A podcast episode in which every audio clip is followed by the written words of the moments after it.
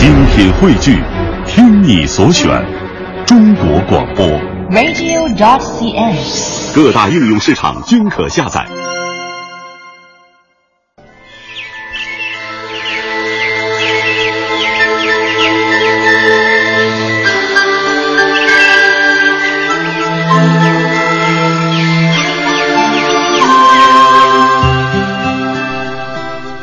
桃花源里景色优美，百姓安居乐业，民风淳朴。桃花源自此便成为千百年来人们向往的理想社会。后来的诗人也多有吟咏桃花源的诗歌，而时至今日，更有众多的桃花源景点，他们都自称是陶渊明笔下所写的那个桃花源。天下桃源知多少？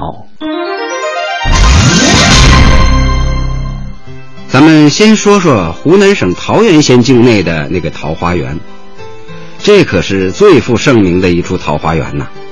它面临着沅江，背靠着群山，风景非常的优美。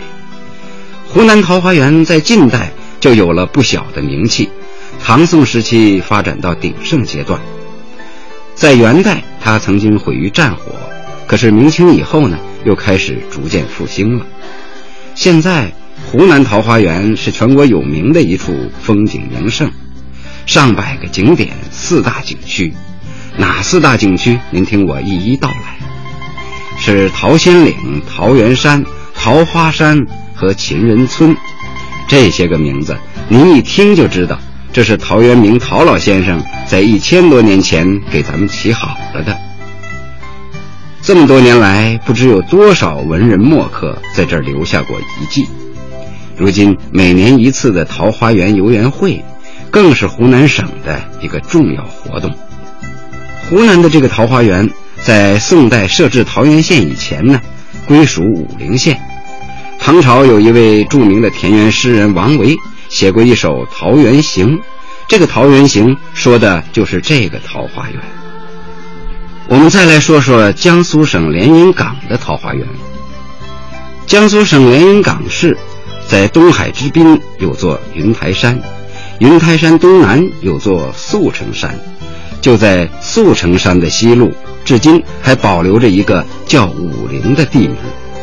这里的景色不用说，那也是非常的秀丽呀、啊。夹岸桃红柳绿，山畔有桑竹垂阴，良田美池相连。这里跟《桃花源记》里的描写呢也很相似，那么自然就有人认为此处才是真正的桃花源。我说到这儿，您可能已经在心里头暗暗的有那么点儿不以为然了吧？你想，中国这么大，群山环抱，当中有一块平地的地方，简直到处都有。难道都是桃花源不成？当然没有那么简单。认为桃花源在江苏省连云港的，人家呢给出了一个证据，那就是陶渊明在给镇军将军刘牢之当参军的时候，到过宿城这个地方。在安徽古一县有个桃花源，安徽的古一县现在就叫一县，它这个桃花源呢。也是桃花源原址的一个有力竞争者。这里的桃源洞和山下的村落，是颇有《桃花源记》里面描写的那种鸡犬相闻的意思。很多诗人就描写过这里的景色。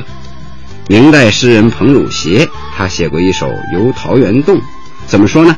桑麻原屋舍，鸡犬隔人烟。您听，这不就是《桃花源记》的翻版吗？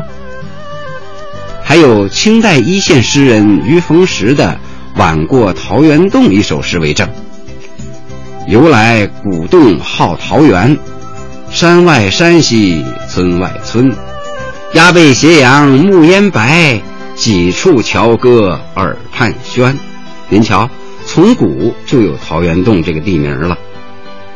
在江西庐山西南还有一个康王谷。江西庐山西南康王谷这个桃花源，据说起源在春秋时期。那个时候，楚怀王的一个儿子逃难到了这儿来隐居。这位王子呢，为了防备别人搜捕，改姓为康，这就是康王谷名称的由来。康王谷桃花源风景秀丽，自然也不必说。那么它还有一个优势，就是陶渊明的故乡浔阳柴桑离这里很近，这让很多人相信这里才是陶渊明笔下桃花源的所在。除了上面说的几个，还有酉阳啊、房山呐、广安呐、全国等等好几处桃花源。之所以有这么多的桃花源出现，一方面是受旅游业发展的影响，另一方面我们更得承认，陶渊明的《桃花源记》真是深入人心呐。其实要让我说呢，陶渊明笔下的桃花源毕竟是他老人家虚构的一个圣境，不见得实指什么地方。作家是用头脑创作构思的，而有一些痴心的读者却一定要在现实中找到他的原型。古往今来，这种现象是多得很吧。读者呢有自己想象的权利，但是却没有让作家也承认的权利。作家呢，他写作也许会有原型，但到了作品里头，恐怕已经跟原型有很大不同了。所以呀。对众多的桃花源美景，您尽可以去欣赏、去想象，倒也不必费心去追究它是不是陶渊明的那个桃花源。还记得五柳先生那句诗吧？此中有真意呀。